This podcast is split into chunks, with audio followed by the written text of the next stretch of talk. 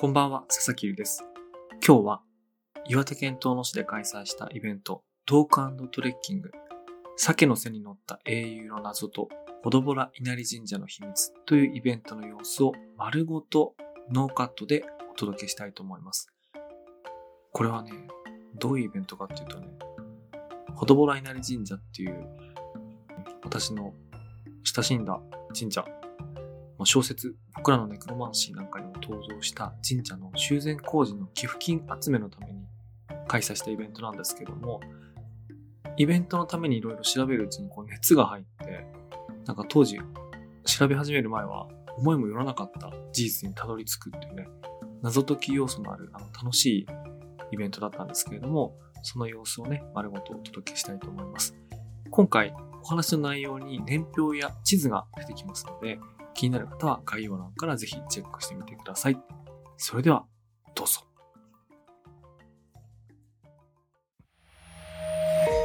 メディアヌップ。はい。では、そろそろお時間ですので、あの、まだ着席されてない方もいるので、あの、徐々に、えっ、ー、と、お話しし始めながらスタートしたいと思うんですけども、えっ、ー、と、本編のお話をする前に、ちょっとあの、簡単なご案内というか、えっ、ー、と、ご紹介なんですけども、ちょうど今、あの、向こうで寄付の受付をされてる皆さんがですね、ほどぼら稲荷神社の総代の、あの、皆さんでして、で、あの、一番左にいるのが、これ私のおじさんなんですけども、悦夫さんっていう、あの、が私のおじさんなんですが、あの、もともとのきっかけはですね、えっ、ー、と、ほどぼら稲荷神社がちょっと傷んできてるので、その修繕工事をしたいと。で、ただしその費用がちょっと何ぼか足りないので、寄付とか、あとはお前インターネットに詳しいだろうということで、クラウドファンディングみたいなネットで寄付を集める方法あるんじゃないかみたいなことを、まあ帰るたびに、まあなんか言われてたんですけども、まあ、あの、最初はそんな、あの、聞き流してたんですね。あの、クラウドファンディングで寄付集めるなんて大変ですから、1回目は聞き流したんですけども、帰るたびに言われるもんですから、これどうやら本気だなというのが、あの、伝わってきまして、で、途中から、あ、じゃあ、お手伝いしてみようかなと思ったんですけども、いきなり寄付と言ってもですね、ほどぼら稲荷神社がどういう場所かっていうのが、あの、わかんないことにはですね、こう、寄付する気持ちにならないというか、まず知ってもらわないと話にならないんじゃないかということで、一旦寄付の話は置いておいて、ほどぼら稲荷神社ってどんなとこなのかみたいなことがわかるもの、パンフレットを作るとか、イベントをやるとか、ツアーを組むみたいなことをやった方がいいんじゃないかということを、まあ思いまして。で、あの、私がたまたまというか、遠の物語とかそういう本をあの読むのが好きだったので、ちょっとそういう観点から興味を持ってもらえるようなあの内容を作ってみようかなということで、あの企画したのが今回のイベントです。でですね、で、今、今日ちょっとあの最初にあのイベント全体の進行のお知らせをしたいと思うんですけども、えっ、ー、とですね、ちょっとあいにくの雨だったので、ちょっとあらかじめこういうふうに企画してたんですけども、最初この場所で1時間ぐらいあのお話しする時間を作って、で、ちょっと車で、えっ、ー、と、登りやすいとこまで移動する時間を30分とって、で、その後1時間ぐらいトレッキングしようと思ったんですけども、ちょっと雨がちょっと弱まらないようなので、あの、トレッキングのコースを非常に短くして、最後のほどぼら稲荷神社に登るとこだけに、あの、しようかなというふうに思ってます。なので、えっ、ー、と、移動時間30分変わらないんですけども、トレッキングの時間はまあ短くなるかもしれませんと。あとちょっと雨で、あの、大変ですよって方は、あの、キャンセルしていただいても構いませんので、この場所だけでも、あの、お楽しみいただければと思っております。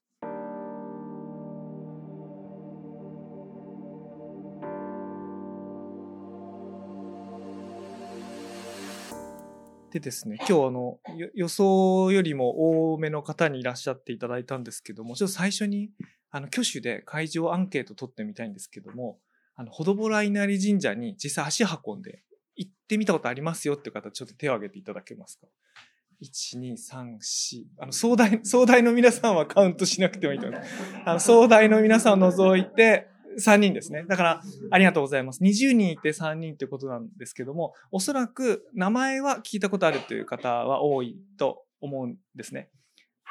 名前も初めての方はもしかしたらいるかもしれませんが、なかなかね、足運びあ、こんなことないって方多いと思います。でも実はすごく近いですね。あのー、こっから行くと車で5分、で、そこの車止めたとこから5分なので、あっという間に行けるんですけども、なんかちょっとすごく奥まったところにあって、で、そこが何の場所なのかよくわからないので、行こうという気にならないっていうのが実際のところだと思うんですね。で、それを今日はちょっとご紹介するということをやってみたいと思います。で、はじめに、ほどぼら稲荷神社とは一般的にどんなところなのかっていうことなんですけども、遠野遺産にこう記録されているようなところからするとですね、あの、婦人病に霊験があるとか、あとは根性様、ほどぼら根性様があるので、出産の神様であるとか、あと冷水が湧き出ていて万病に効くとか、ヤタガラスの、えっ、ー、と、が祀られているとか、あの、そういった特徴、いくつもいくつもあるんですけども、そういう特徴を知れば知るほどですね、なんだかよくわかんなくなってくるんですね。病気に効くような、婦人病に効くような、出産に効くような、ヤタガラスもあって、お稲荷さんもあって、で、なんだかわけのわからない複合体みたいなあの場所なんですね。なので、これって一言で言おうとすると、なんかよくわからない場所になってしまってる。それがなんでなのかっていうのをちょっと、今日多分イベント終わる頃にはわかるんじゃないかなと思うんですけども、一応先回りして答えを言うとですね、あえてわからないようにぐちゃぐちゃになってるんですね。あの、ちょっとそういう歴史的な経緯があるので、そこもちょっとご案内してみたいと思います。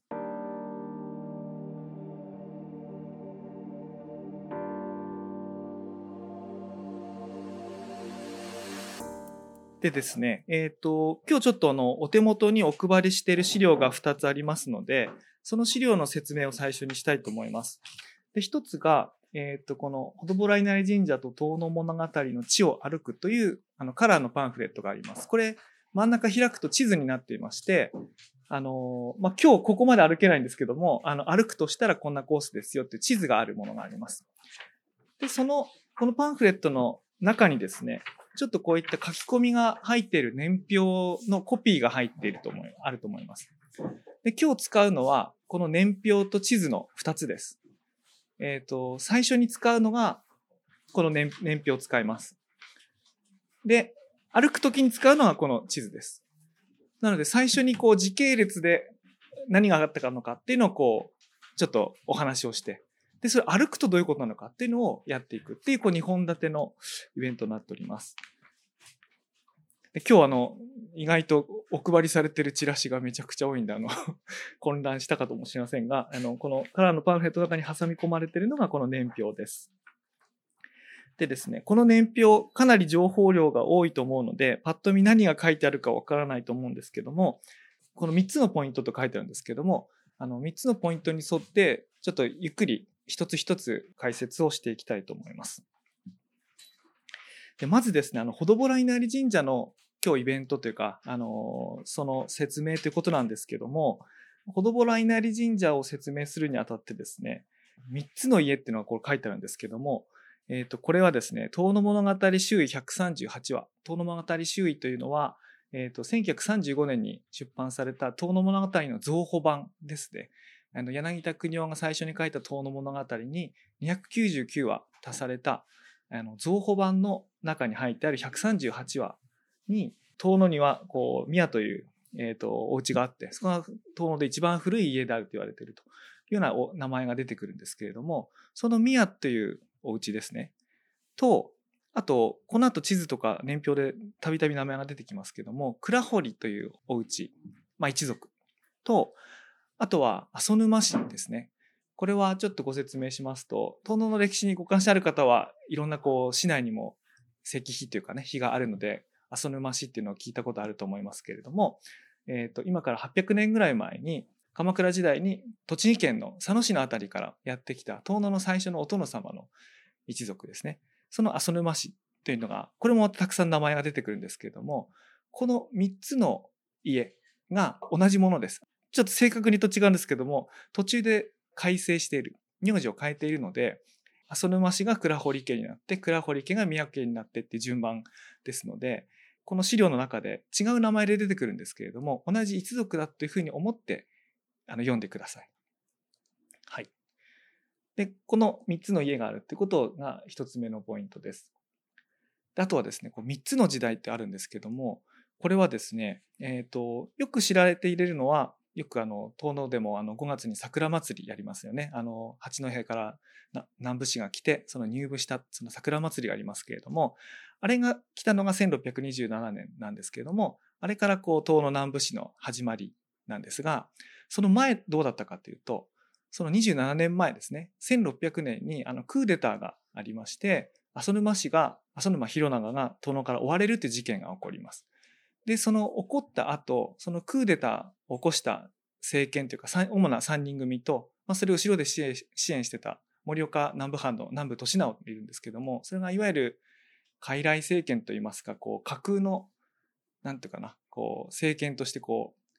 う、なんかあったんですね。それはこう、27年間ありました。暗黒時代というふうにこう言ったりします。あの、後で書かれたりしますけども、そこははっきりとまあ、一応収めるべき人はいたんですけど、収まってなかった。その27年間があるんですね。なので、東の歴史お詳しい方は、昔はソルマ氏が治めてて、で、次南部氏が治めてたっていうふうに覚えてると思うんですけれども、その空白のというか暗黒の27年間というのがあるんですね。これが、あの、今日のお話の大きなポイントになってきます。で、で、最後3つなんですけども、3つの物語と書いてるんですが、これが遠の物語周囲の138、139、あと140も、えっと、宮家に関わることなんですけども、今日ご紹介するのはそれ飛ばして141。この3つのエピソードの謎解きをしていきます。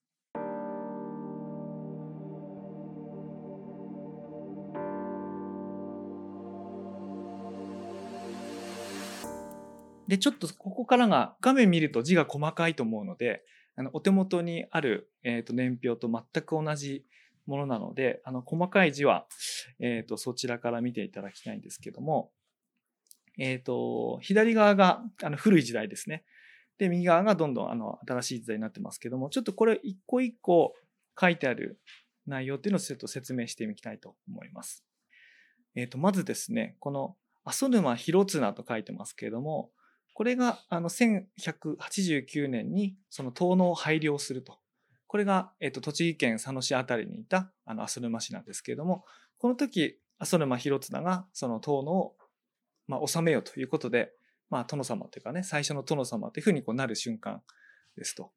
ただ、広綱自体は、あの、遠野には直接来てないと言われているので、その息子以降の代の時に、こ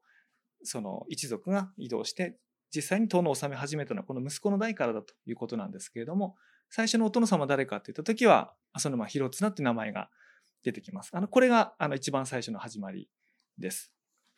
で、これが、えっ、ー、とね、400年ぐらい続きます。えっ、ー、と、浅沼統治時代っていうのが、えー、の鎌倉時代から安土桃山時代の終わりぐらいまで400年ぐらい続くんですけども、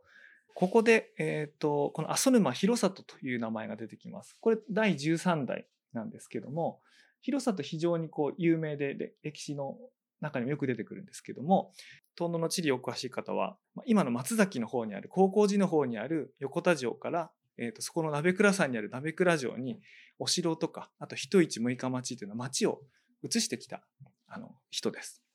で非常にこう、東北にあって非常にこう先見の明のある優れたお殿様として有名だったのがこの広里なんですけども、その息子の広長というのが、え、ー、と、歴史の中でこう、悲劇のクーデターの当事者になってしまう人ですね。えっ、ー、と、1600年に北の関ヶ原と言われた、その山形県でのこう、あの、欧州慶長出羽合戦のにこう、応援に行って、で、応援に行ってる間に、あの、まあ、3人の首謀者によってクーデターに、にあってですね、あの、追われてしまうと。どういうふうになったかというと、その、山形から帰ってくる途中に、その事実を知らされて、遠野にも終生戻ってくることができなかったというのがこの阿蘇沼広長です。で、広長は、あの、その時知ら死なずにですね、あの後になるまで伊達藩の方であの生きていくんですけども、え、ー、と、この広長が、この阿蘇沼家14代の最後の人というふうに言われてる最最後なんですね。実際阿蘇沼の名前を継いだ殿様として最後なんですけれども、その阿蘇沼広長に、えー、と弟がいました。それがつまり広里の同じく息子ですね。それが、あの、義政という人間です。で、これ、阿蘇沼義政なんですけれども、後に倉堀義政というふうに改名します。ので、あの、この場合は義政とだけ呼ぼうと思うんですけれども、この義政というのが広長の弟なんですね。で、広長が遠野に戻って、クーデターに遭いましたから、戻ってこれなくて、最初はこう、今でいう住田、瀬田前のあたりにこういて、で、赤羽峠なんかでこう何度か取り返そうということで、3回ぐらい、3回です。ぐらいじゃないですね。3回戦争があるんですけども、それいずれも敗退して、最後は、あの、仙台とか、前沢のあたりだったかな、どどっかその伊達藩のところで最後終えるんですけども、一方、義政はずっと遠野にいます。遠野に隠れ潜みます。その隠れ潜んだ場所が今のほどぼら稲荷神社。ここでやっと出てくるんですけども、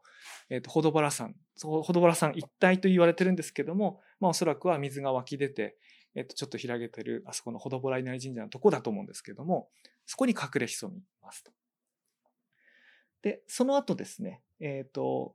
4代あります。あの、息子、孫、ひ孫とあって4代続いて、で、5代目の、これちょっと何代目か分かりづらいんですけど、その4代あって、その5代目の、あの、道義の、倉堀道義ですね。倉堀道義が医者として東の南部藩に使います。で、そのタイミングで名字を変えます。宮というふうに名字を変えます。でですね、その後いいっぱいこう恨みとか不部員とか気になること書いてると思うんですけど、後で説明しますから。えっ、と、で、この道義が今の六日町ですね。六日町でお医者さんをします。で、ところが、あの、悪い噂を立てられたそうなんですね。その、地域の人たちが、この倉堀家の人たちは、元阿蘇沼家の人たちだってことを、まあ、当然知ってるわけですね。あの知ってるわけですから、東の南部藩のこの知性の中で、あの前のお殿様のお医者さんにこうかかると、なんか悪いことをされるぞと。恨みを晴らされるみたいな、ね、意味で。なので、悪い噂を立てられたと。で、それに腹を立てた、あの、道義が、もう一回、あの、六日町引き上げて、あの、ほどぼら稲荷神社のところにこう、あの、引っ込むらしいんですね。まあ、ところが、まあ、そんないろんな医療を施して、地域の尊敬を集めてた人なので、まあ、町の人は困るので、もう一回、こう、来てくれということで、まあ、そのわだかまりが解けて、その後、道義は、あと道義の息子からずっとですね、医者が何代も何代も出るお家なんですけども、もう一回町の方に来て、宮という名前だと、遠野だと、お医者さんの一族として、いろんな地域の人にこう医療を施すというふうになるんですけども、その道義がこういろいろこう、吸ったもんだある最中で、かつて一族が住んでた場所に、ほどぼら稲荷神社っていうのを建てます。つまり、ほどぼら稲荷神社って言葉を何回か使ってるんですけども、この時まで存在しないんですね。その時まで存在しなくて、道義が医者になって、で、もう一回引っ込んで、もう一回出てくる時に、そこに神社を建てたと。かつて一族が住んでいた場所。で、その医療に信仰のある場所としてそれを作ったと。で、それが、あの、今まで残っているということなんですけども、明治の時に、あの、神仏を分けなきゃいけないということで、そこまで稲荷神社ですね、ほどぼら稲荷神社に、えー、のここの倉堀家の4代のお墓とか、ずっとあったらしいんですけど、それはこう移動させて、今の上福寺さんですね、新町にある上福寺さんのところにこう移動してあるということだそうなんです。で、ここが、ここまでがちょっとあの、家系の話なんですけども、まあちょっと冒頭に申し上げた、えっ、ー、と、宮というお家と倉堀というお家と阿蘇沼市っていうのはこう一本で繋がってますよっていうのは、まずそういうあのお話です。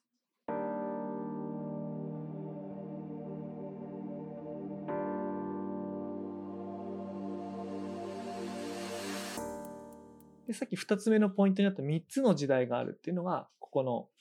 浅沼統治のおよそ400年間と、でその後の、まあ、無政府状態に近しいと言われてますが、その暗黒時代と、で、その後、えっ、ー、と、八戸南部の入部があって、えっ、ー、と、精神二皇ですね。あの、ねねこ、あの、女お殿様のねねこ様が治め始めたのが、この1627年からなんですけども、えっ、ー、と、この間の27年間っていうのが、なんていうんだろうな、こう、政権が安定しないわけですから、えっ、と、前政権の生き残りだとか、あるいは新政権の側につくのかとか、なんかそういうのが一番こう、激しかったと言われてます。でですね、ここからが、遠野物語の中に出てきて、非常にこう、面白いところなんですけども、ここですね。まずは、周囲139話というのがあるんですけども、ちょっとこれ、あの、読み上げてみたいと思います。あの、宮の家が、ウグイス岳に住んでいた頃、愛宕山には今の倉堀家の先祖が住んでいた。ある日、倉堀の方の者がえっ、と、五木洗い場に出ていると、鮭の皮が流れてきた。これは、ウグイス崎に何か返事があるに違いないと言って、早速船を仕立てて出かけて、その避難を救ったと。えっ、ー、と、まあ、書いてあるのはこれだけなんですけども、これ、要は何かというとですね、浅沼家が、えっ、ー、と、南部市の残党狩りにあったと。つまり、生き残りをこう探して、こう、根絶やしにするっていう、の残党狩りにあったわけですね。で、その時に生き残っている倉堀家とか宮家の一族がこう、まあ、何らかその情報を得て、えっ、ー、と、教え合って、そこはその鮭の皮とかね、なんかそういう印になるものが出てくるんですけども、そういうことがあったので、あの危機をまあ未然に防いで生き延びることができましたというようなお話なんですね。なので、あのこの背景、この時代ですね、この時代背景を知らずに読むと、これ何の話かよくわからないと。あの、宮と倉堀がどういう関係かもわからないし、返事があったって、返事って何だろうってわかんないんですけども、これ要は南部県残党狩りにあった。それをこう未然に防いだと。まあ、なので、あの、宮家の一族は今に至るまでかな、あの、鮭の皮を食べないって言われてるのは、その命を救ってくれたこのお話から来てるというお話なんですね。で、これちょっとあの、さらに順番でいこうと思うんですけども、これがね、僕はすごく好きな、あの意味が分かった時にめちゃくちゃ面白かったやつなんですけども、141話ですね。これもちょっと読んでみたいと思います。宮家には開けぬ箱というものがあった。開けると目が潰れるという先祖以来の厳しい咎めがあったが、今の代の主人は、俺は目が潰れてもよいからと言って、三重になっている箱をだんだんに開いてみた。そうすると中にはただ市松模様のような型のある布切れが一枚入っていただけであったそうなというやつですね。これも読むとなんか意味がわかりませんよね。なんか開けちゃいけないって言われるものを開けて、で、あ、何でもなかったんだっていう、なんか、遠の物語によくある意味のよくわからない話のように見えるんですけども、これが何かというとですね、これもわかんなかったんですけども、これはあの、えっ、ー、と、宮家のですね、宮康さんのが調べた資料の中にあったので、あ、そういうことかと私も分かったのがあるんですけども、この市松模様の布というのは、この倉堀義政が、このクーデターで追われた広長から遠野にこう奪還しようとした3回目の戦争の時に、もうやっぱり遠野取り返せないと。もう遠野の侵攻叶わないってこう観念した時に、自分のこう形見として、その浅沼家のこう継ぐものの形見っていうかね、それを持ってるのは殿様でしか持てないようなその貴重な門の入ったあの布切れを義政にこう手渡したそうなんですね。で、これでいつかお前がその、その時が来たら浅沼家の正当な後継者だってことを証明して、宗家回復を期して、広長から義政に手渡された布だそうなんですね。で、ところが、まあ、ここからが私面白いなと思うんですけども、結果何が起こったかというと、この暗黒時代の後ですね、あの、八戸から東南部市が来た時に、あの、見事にこう平和にそれを収めるんですね。この27年間ってこう非常にこう犯罪の多い無政府状態みたいなのが続いてたんですけども、このネネコ、あの、精神二項が、それをこう収めて、すごい平和な時代を作ると。そうすると、同じ南部家でも、その盛岡南部藩の年直のこう謀略でこう起こったクーデターと、あとそれとは違う八戸から来た南部家がちゃんと収めたっていう時に、この時も恨む相手がいなくなってるんですね。だから、恨み晴らすというか、と言ってもですね、こう、三つの時代が重なってて、で、かつもう自分たちを滅ぼした人たちはもうみんな滅びちゃってるんですね。で、今のお殿様、女お殿様はちゃんと治めてるって時に、こう、もう恨む相手がいなくなってると。で、そうした時にどうしたかっていうと、この、この義政から数えて5代目の宮道義、その120年か何十年か経った後にですね、その恨み晴らしてくれっていうその市松模様のその布をですね、封印したんですね。これ開けてはならぬと。で、これどういう意味かっていうと、もう恨みを忘れなさいということなんですね。つまりこれを恨み晴らしてほしいのであれば開けなさいですよね。年に一回開けてこの恨み忘れるななんですけども絶対開けてはならぬと言ったわけですね。でじゃあその恨み晴らさなくていいんだったら捨てればいいじゃないかと思うかもしれませんがあの僕たちも結婚式でもらった引き出物のお皿使わないのになんか申し訳なくて捨てられないですよね。それが結婚式ぐらいで捨てられないんだから先祖伝来の恨み晴らしてくれっていうのを捨てられるわけがないですよね。でも、もう恨みを晴らす相手なんかいないんだってなった時にはもう封印するしかないと。封印して忘れ去られるのを待つしかないということで、まあ三重の箱で開けてはならぬということで、宮道義が封印をしたんです。したそうなんです。その伝来の資料によると。でその後さらに、えっ、ー、と、4代か5代後の、えっ、ー、と、宮、えっ、ー、と、なんとかさん、ちょっとすいません。ちょっと今出演しましたが、宮なんとかさんが、これ開けたんですね。で、開けた時には、あの、なんだかよくわからなかったっていうのが、この、佐々木貴前が収録したこの話になってるんですけども、この開けてなんだかわからなかったっていうのは、実は大成功なんですね。開けてもなんだかわからないぐらい、忘れ去られるぐらい封印したいっていうのが、宮道義の願いだったので、開けて、あ、これは先祖の恨みだって思ったらむしろダメなんですよ。そうしないために封印して、そうしないために何のものか、どういうものか教えずに封印してたっていうものがこれなので、実は遠野物語のこの話って何の話かよくわからないって僕も思ってたんですけども、実はこれ大成功してる。宮道義の狙いが大成功してるってエピソードなんですね。だから、普通、世の中のね、映画とか小説に出てくるヒーローって、なんか一族のこう恨みを晴らすみたいなのが、なんかそういうヒーローって、そういうタイプのヒーローっていると思うんですけども、この義政じゃない、道義っていうのは、その、恨みを忘れて、何もしないことによって今の平和な世の中を維持しようっていう、こう、そういうタイプのヒーローなんですね。すごい珍しい面白いお話だなと、あの、思いました。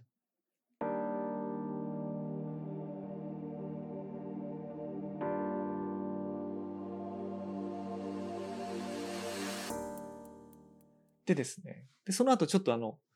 時代の方を遡りまして、これ順序逆にしてあるんですけども、でそうなるとですね、遠野の人たちが、この倉堀の人たちとか、宮家の人たちが、元は浅沼家の一族だってことを当然ながら知らないわけはないんですよね。当然、その、えっ、ー、と、ほどぼら稲荷神社の人は下組町、萌川地新町とか、主にその辺で活動してたらしいんですけど、そこに限らず、あの、病気の人は全部そこに来たらしいですから、もう知らない人はいなかったらしいんですけども、その、新しく南部家が治めている時代の中で、あえて前のお殿様の前政権の一族の人たちをこう、崇め立て祀るというか尊敬するとか、あの、そういうのってなんか差し支えがありますよね。この暗黒時代のような時代ではないとはいえ、その裏切り者というか、なんか忠誠を疑われるというか、あんまり口に出しづらいことのようだったんですね。で、その時に、えっ、ー、と、浅沼家の人たち、あるいはその人たちが施している医療への尊敬の念を表現するのに、ここですね、138話なんですけども、あの遠野の町に宮という家がある。土地で最も古い家だと伝えられている。この家の元祖は今の気仙湖を越えて酒に乗って入ってきたそうだが、その当時はまだ遠野郷は一円に広い湖水であったという。まあ、これ、文字通り受け取ると、それこそ神話の時代というか、まあ、旧石器縄文時代って書いてますが、まあ、いつの頃かわからない古い、その昔から来た一族ですよっていうことが書いてあるんですけど、まあ、事実そうじゃないわけですね。あの、宮家の人たちは、はっきりと1189年以降に入ってきてる人たちであって、これはもう本当事実とは違う神話なんですけども、なんでわざわざ神話で伝えなきゃいけなかったかっていうと、浅沼家の人たちの尊敬をストレートに口にできる世の中じゃなかったからなんですね。南部家のこの時代の中で。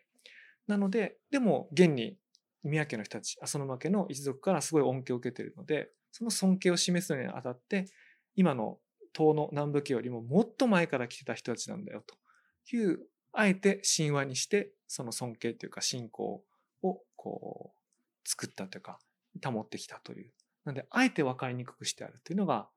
そういう内容なんですね。なので、まあ、冒頭申し上げた、ほどぼら稲荷神社が何の場所かよくわからないっていうのは、まあ、その出産とか医療とか、いろんなこの霊験あるっていうのは、そのお医者さんの一族への尊敬がそのお医者さんの一族がいなくなっても、その住んでた場所に、こう、託されてっていうか、転送されて存在しているっていうもので、でなおかつそれが、すごくこう、遠野の中でもすごい由緒のある立派な場所だよっていうふうにあえて言えないのは、それが前政権のお殿様の直接の子孫のところなので、あのはっきりとそうは言えないというような事情もあったんじゃないだろうかというふうに思っています。というふうに、こう、見るとですね、この遠野渡り周囲のエピソードだとか、あるいは、ほどぼら稲荷神社とどういう場所かっていうのが、あの、ちょっとわかりやすくなるのではないかなと思っております。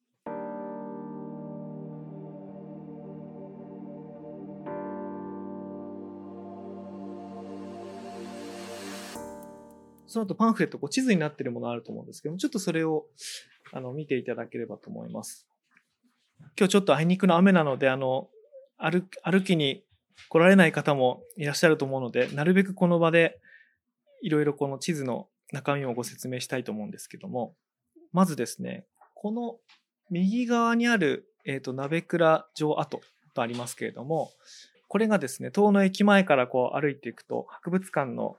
えっ、ー、と、脇を抜けて、えっ、ー、と、南部神社のとこをこう上がっていくと、えっ、ー、と、鍋倉城があった場所というところに行けるわけですけれども、これが一番最、一番最初じゃない、13代の阿蘇沼広国が、あそこの高校寺の横田城からこっちに移してきた、えっ、と、この最初の城ということになります。ですので、息子の広長ですね、クーデターで追われた広長も当然ながら、あの、ここにいたと。で、ところがもうその代で浅沼家がこのお城にいたっていうのはもう最後になります。ここからこう追われてしまうと。じゃあですね、その広長はもう遠野に戻ってこれなかったんですけども、その弟だった義政がどこに隠れたかというと、えっ、ー、と、この辺りが、えっ、ー、と、ほどぼら山というか、物見山のふもとなので、あの、ほどぼら山っていうこうピークはないんですけども、この、この一帯のことをほどぼら山と言いますが、この辺にいたということなんですね。で、しかし、あの、こうしてみると、なんか随分近いように見えると思うんですね。これ歩くと1キロ、2キロなので、あの、随分命を狙われてる割には随分近いとこに逃げたなって思うかもしれませんけれども、当時の風景が今とちょっと違っていまして、えっ、と、これ、猿返し川なんですけども、その猿返し川の横に、長作堤防というのがありまして、これは、あの、川が氾濫しないように作られたこの長作堤防というのが、1843年、19世紀に作られたものなので、当時、え、ー、と、1600年代ですね。このいろんなことがあった、逃げていた1600年の200年後にできるものなので、当時の、え、ー、と、猿返し川っていうのは、えっ、ー、とですね、ちょあの、ちょっとこの画面で印を動かしますけども、この辺まで流れ込んでいたと。つまりこう来て、この山にぶつかっ、山の辺りにぶつかって折れ曲がって流れていったということなので、かなりこの辺までこう川だったらしいんですね。あと今の早瀬川も、あの、遠野市内をこう分断して2本に流れていたりしたので、かなり、かなりこの辺川があって、それがこの辺にこうぶつかって、大きな淵になっていたということなので、逃げ隠れるにしては、こう、前が大きく川で、なんていうか、堀になっているという状態です。あとはですね、この愛宕橋が今あると思うんですけども、この愛宕橋がかかるのが1666年なので、えっ、ー、と、義政が逃げてた1600年代でまだこの愛宕橋もないです。ないので、もうここに来る方、こっち側からですね、西側からこっちに来る方法がかなり限られているという状況だと思います。で、かつですね、えっ、ー、と、こっち、こっちが下が物見山なんですけども、物見山の向こうがもう、えっ、ー、と、山越えると伊達藩ですね。えっ、ー、と、住田町だとか、あるいはお供の向こうですね。あと、伊達藩なので、いわゆるこう、藩境に、まあ、山大きいんで、そんなポンといけないんですけども、でも山の中をずっと逃げていけば、そこを辿って伊達藩まで逃れられるという藩境にあたりますので、まあ、背後を逃げられるようにしておいて、前が川で塞いでいるっていう状況だったんじゃないかなというふうにあの思います。はい。で、あとはですね、もしあの天気良ければ歩けたらと思ってたところが、あの、うねどり様ですね。これは、えっ、ー、と、今でも遠野デモの屈指の人気の観光スポットになってますけども、縁結びの神様のところですね。これは、えっ、ー、と、倉堀家の人たちですね。その宮家の前の倉堀家の人たちが倉堀神社を作って、で、その中に、えっ、ー、と、うねどり神社ができているということなので、これもご縁のある、あの、場所なんですけども、これ、これもこう、鮭の伝説が、あの、関わっているようなところでですね、えっ、ー、と、鮭に命を救われて、エピソードなんかも残っている場所で、えっ、ー、と、この辺りには、その大きな淵があって、その主が住んでいて願い事を叶えてくれるみたいな話も残ってるんですけども、その淵っていうのが、当時こっちから猿飼志川が深く流れ込んでいたので、かなり川の流れの中にあった。流れの中というか流れが近くにあったので、まあそういうふうな、あの当時はね、そういうふうな景色だったということのようです。でですね、で、その後実際、小戸原稲荷神社ができるのが、えっ、ー、と、1765年なんですけども、えっ、ー、と、この場所ですね、えっ、ー、と、大体下組町、六日町、新町あたりからはどこからでも見られる場所になるんですけども、木に隠れてるので、見れるって言っても、あ、これだって分かったりはしないんですけど、一回行くと、あ、あの辺にあるんだなっていうのが分かって、どこからでも見られる位置にあるんですけども、その参道というのが、このルート C ですね。これ、ほぼまっすぐで書いてますけども、えっ、ー、と、これ今の釜石街道っていうのかな。あの、バスが通る通りがありますけど、バス停のところにこう、参道入り口を示す、あの、登山口を示す石がありまして、そこからまっすぐ登っていきますと、この、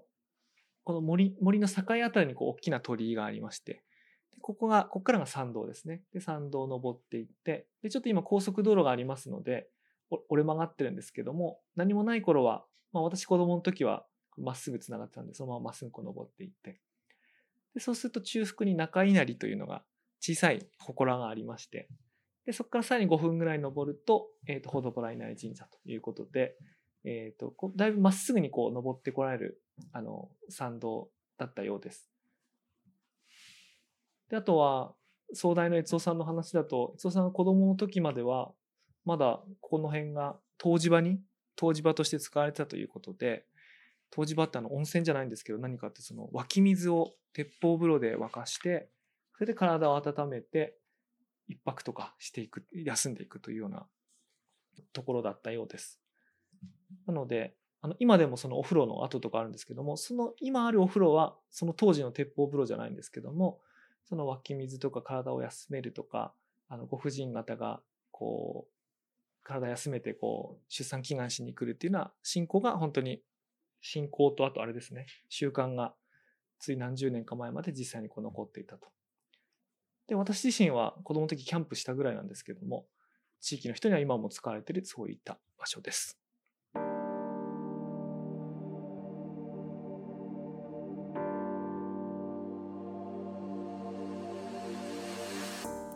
という感じでですね、えっ、ー、と、ご案内した、お持ちした資料は、えっ、ー、と、今日こういう感じなんですけども、実はですね、今日は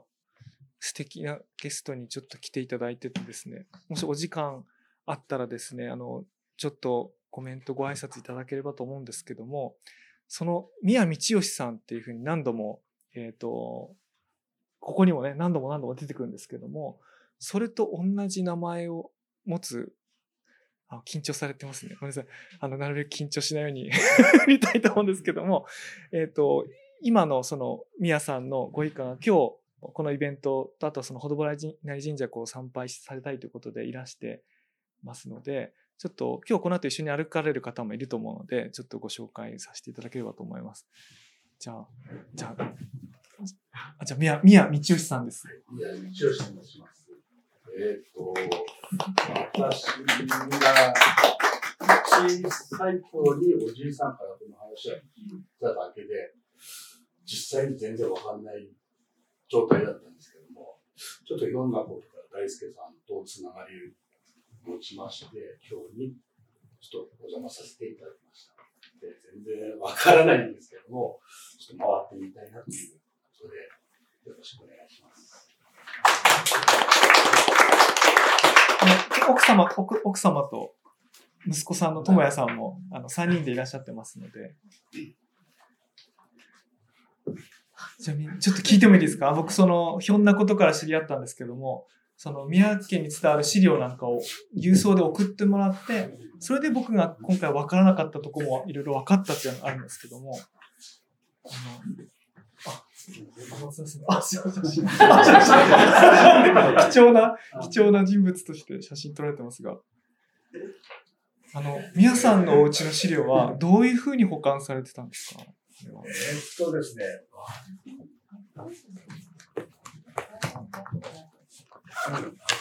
私小さい頃に親父とおじいさん亡くしまして、それでいろいろ引っ越しっていう形になった時にいろいろ整理してた時に見つかって、で、これは何だろうと思って、いろいろ見てたら、まあ、この宮道義さんからこういうやつですよねまあそうですね。あれが全部かかってたっていうのがあって、これは取っとくべきでしょうと思って、ずっと保管をしてたんです。で、保管してたところ、大輔さんと知り合って、いろいろとその資料を送ってほしいっていうことだったんで、全部一旦送ってうん、まとめていただいあ、あて、りがとうございます。それはもう、ただ俺が持ってただけでは何の意味もないものだったと思うんですね。そういった形で、もうなんか、遠野に本家があった先祖がいたっていうのを分かってから、やっぱり自分も行ってみたい、知りたいこともいっぱいあるっていうこともありまして、で自分の名前もうちのおじいさんがつけてくれたんですけども、まあ、先祖と同じ名前だったっていうのも一番ちょっとありまして、今回本当にお邪魔させていただいて、いろいろとこう知りたいこととかわかんないことを勉強していこうかなと思ってます。ありがとう。ちょ、ちょっとその資料がどどういったものかちょっと簡単に、ちょっと、ちょっと待ってください。これもうそ相当古くから書いてあるんで、あの、あれですね、藤原の不人とか鎌足とかその辺からこう書いてますけども、ちなみに宮家の宮のその名付けの由来は、藤原の不人の娘の、あ長女の宮っていうお名前から取ったっていうふうに書いてますけど、そんなことが書いてますが、この題ごとにですね、こうなんかこうコメントが、これどういうことしたのかどうだったのかってコメントがこう残ってあるんですけども、これの、これがこうずっと最最新版というか、ちょっと待ってくださいね。かなり量があるんで。時代が最近になればなるほどこう情報が多くなってくるんで書き込みが増えてくるんですけども、はい、この辺で広里の息子、広長であるとか、あのこの調べたことが細かく書いてありまして、まあ、これによってこう雑誌では分からなかったことがどんどんこう分かってきたと、分かった、あの、皆さんが調べた内容が分かってきたと。っていうのをこう保存してくださってたということで、あの大変ありがたく思っております。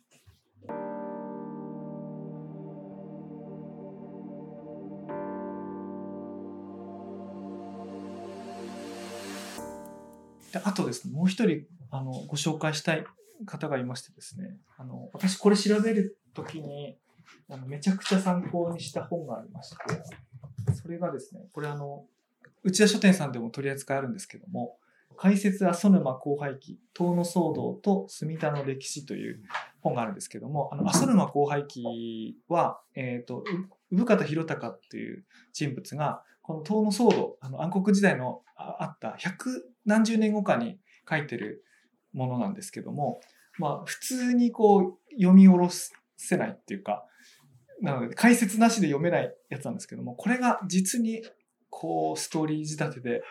本当に読みやすく解説してくださって、あの東海新報で連載されたものを今年頭に出版されたものなんですけど、その著者の荒木さんが来てくださってますね。僕実は今日間違ったこと言ってないかと思って汗かきながら喋ったんですけど、どうぞご紹介ぜひよろしくお願いします。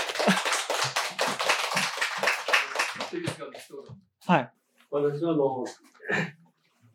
浅沼広長の奥さんのあの出身が瀬田墨田町瀬田前なんですよ。瀬田前の出身でして、あの、まあ、二十歳の頃からこれ興味ありましてね、やはり、あの、遠野とのいろんな駅さんを、年上の人で、結構知ってる人でいるんですよね。く、まあ、くず伝えにこう、聞かされて、そういうのをこう、耳にして、ね、ものすごい興味持ってたんですよ。うんまあ、その後、うん高校卒業してから東京出て、7、8年、あの、あちらで、過ごしたんですけども、長男ですから帰ってきて、で、あの、そのあの、一人の、松、松田さが、さがやさんってあったんですよね。うんまあ今もありますけど、今はあります。うんあそこ安尾さんっていう方が私こう、7つぐらいかな。その人で大大変お世話になったっていう、まあいろいろあの話を聞か聞かされてね。その時で一番あの、頭に残ってるのが、ぬっちゃんっていうおばあちゃんがいたんですよ。65歳ぐらいで。みっちゃん。はい。うんその人から聞いたことがね、なんとまあ、世田前から来たんだよと、うんあの、その、そのままのその嫁さんが、うんそれでこんな事件があったんだって聞かされたことがね、うんすごくこう、若い時からね、頭に残ってたので、興味を持っていたったんです。うんあの、いろんなあの、あそのま後輩記という、うんうん本がありまして、これちょっと、ちょっとね、私の、あれでは解釈できないんですよ。全部あの、漢字が7割漢字ですから、にもありますよね、その本がうん。全部、ほとんど漢字でね、分からなかったんですよ、あの若い時は。うん。大体漢字が犬に含まれてますから、うん。まあ私なりにね、あの、読み解いてきていうかね、うん。まあ、だいぶ違うところもあると思いますけども、今日あの、裾の方にね、皆さんの、お、お会いしてね、いやー、すごい、姿まししてるなと思ってね、いやいや、あ、そうなの、あの、なんていうのかね、もう430になってますけどね。うん、その血が背筋の人なんだなっていう感じで、非常に、今日のって、あの、今のお会いしてね、いや、本当に今日は、あの、そういう意味でね、非常にあの、私は、東南の、東南の、この、浅野間、南部、南部の前ですけども、東って言えばや、やはりね、あの、あそこであの、3ミリぐらいの石石で、幅1ミリの立派な石碑ありますよね、浅野間、うん。大連の、はい。あれってね、ああいう石、ああいうのを作ったっていうのはね、やはり東の人たちは、その後に入ったあの、うん、haz の南部うんが支配したんですけども、相当のその、明日の負けに対するあれがあったんだ、あったような気がしますよね、あれ。うん。あれいつ作ったのか、ちょっと私は分かりませんが、うん。あれ、最近なんですかね？いや、あ、僕ね、わかり、わかりません。松崎の、松崎の方にあるやつね。そうです松崎のうんうんで、世田谷にもあるんですよ。あ、そうですか。えあのうんこっちから、あの、浅野は、えっと、白、白里の親父さんと関係で、なんかあの、世田谷にも城があるんですかね。城がどうやって、その、狭間城があって、うんそこであの、浅野間、の、あれは直接の、血族じゃなくて、あの、平井が行ったんですね、世田谷には。うん。その人のあの、な2メーターぐらいのやっぱり席があります。うん。あのし世田谷じゃなくて、まずのあの、信号、高田崎、大船崎行くところの、その信号に、の山、小高い山なんですよ。あそこがその、はずまさんうんですね。そうでね、1メーター50ぐらいの、あ、私ちょっとおすあのお住まいの方に帰りますけども、うんそこにね、やっぱりあの、と遠野から行った、あの、侍大将の名前が、コピーがありますね。だから、世田谷と遠野は、そういうことで、あの、中世から、400数十年前からその人が来てたんだな、ということでね、非常にあの、興味持っていました。ね。まあ、なんであの、そういうことで一つよろしくお願いします。今日はあの、この本、一夜書店で取り扱いあるそうなんで、あの、めちゃくちゃおすすめです。あの、本当に。あの、特にあの、27年間の暗黒時代に何があったかっていうのを、こんだけ現代文で読みやすくなってる本は唯一もうこれだけだと思いますんで、おすすめです。ちなみに今のお話を受けてあれすると、あの、その八戸南部藩から来たその、精神二子、まあ当時、ねねこ様ですね。あの、まあ前世、前世権というか、浅沼市ですね。の家臣なんかをこう積極的にこう採用して、こう融和政策を非常に取ったということだそうですので、まあ、それこそこう、浅沼氏一族の火を立てるとか、なんとかっていうのも、もしかしたらまあ、その、ねねこ様とかが積極的にこう、平和にするためにあのやっていったのが残ってるのかもしれないなと思いました。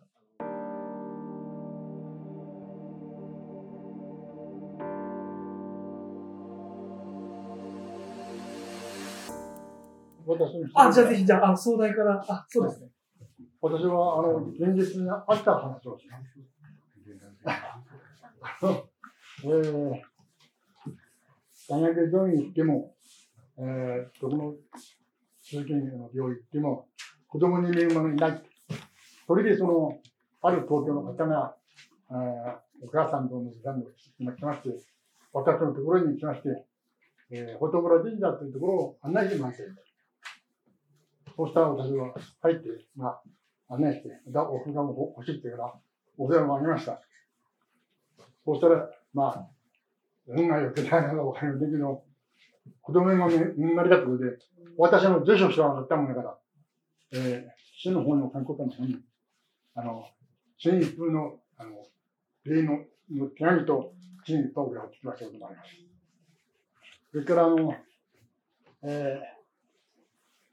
ー、東の、東のあの、下組長、それからの方々は、よくあの、あの家を行った時には、新水といって、この、稲荷さんから流れてくる水を、あの、わざわざって汲んできて、必ずと言ってほど、あの、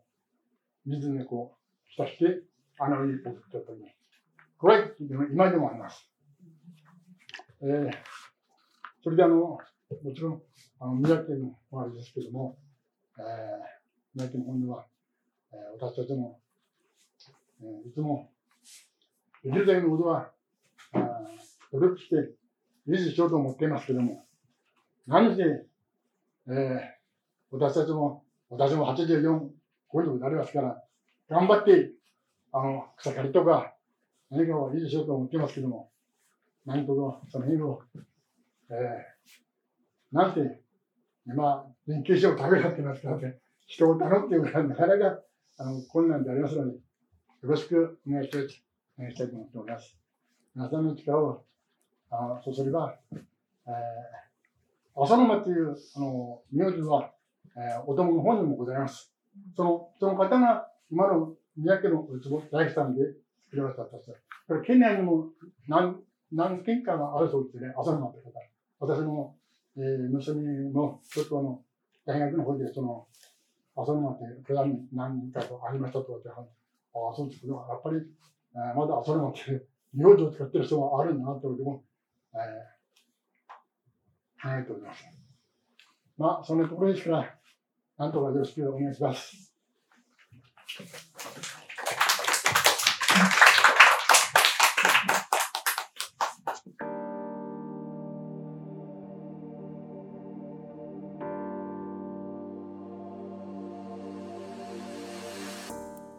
後ろで、あの、総大の皆さんがあの寄付を受け付けて、あの、今日あの、日付入りの、これあの、南部神社から、あ、南部神社ないや、八幡神社から、領収書代わりと言ってもあれなんですけれども、あの、奉納いただきましたというような印を、お守りも、今日、今日の日付のやつがあるそうですので、あの、もしですね、ご協力いただける方はぜひお願いできればと思います。はい。じゃあですね、えっ、ー、と、ちょっとだけあの、内田商店さん、会場をお貸ししてくださった内田商店さんの宣伝をしたいと思うんですけど、先ほどの本の他にですね、えっ、ー、と、いくつかございます。あの、もしご関心持った方は、これ手に取るのがいいんじゃないだろうかということなんですけども、えっ、ー、と、遠野物語周囲ですね。今日ご紹介した話は、遠野物語周囲というところに、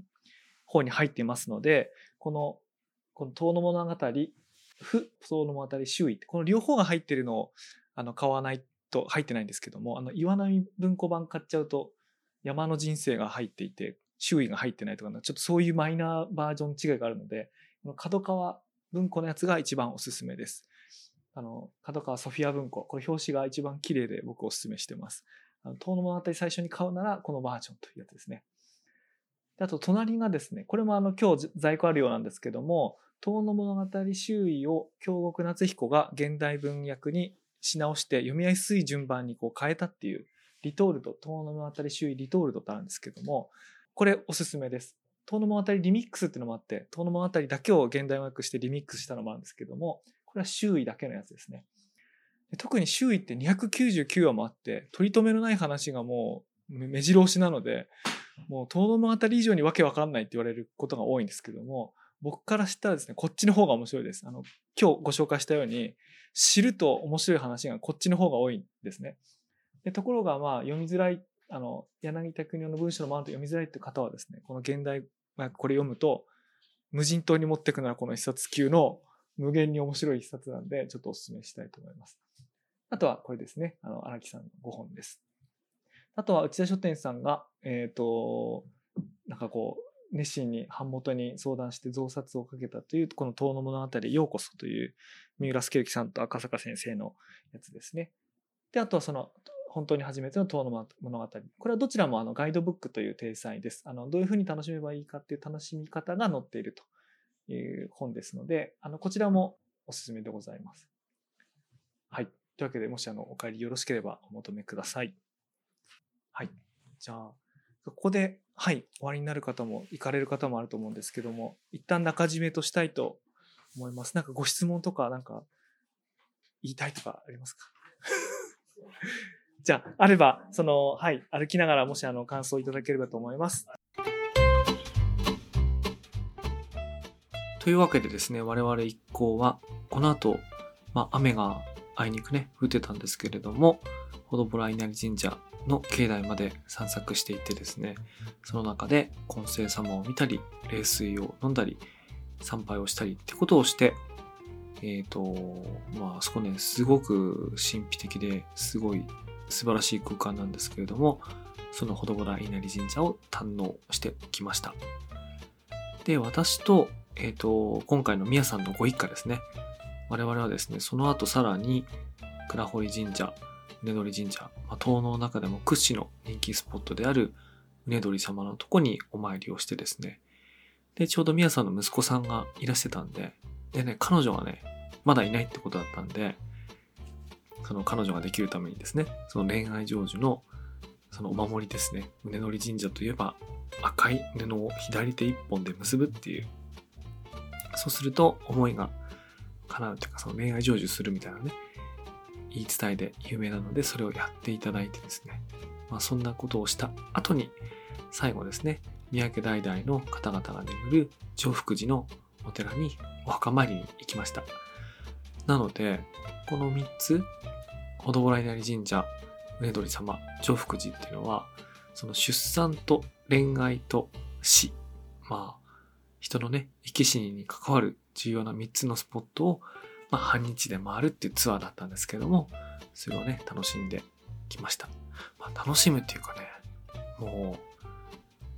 う、なんて言うんだろうな。謎解きと、まあ、謎はもうね、その場合では解かれてるんでね、それを当のご本人たちと一緒に回っていくっていうね、体験をしたんですけども、めちゃくちゃ面白かったです。ちなみにあの、今回のツアーパンフレットはですね、たくさん印刷をしたので、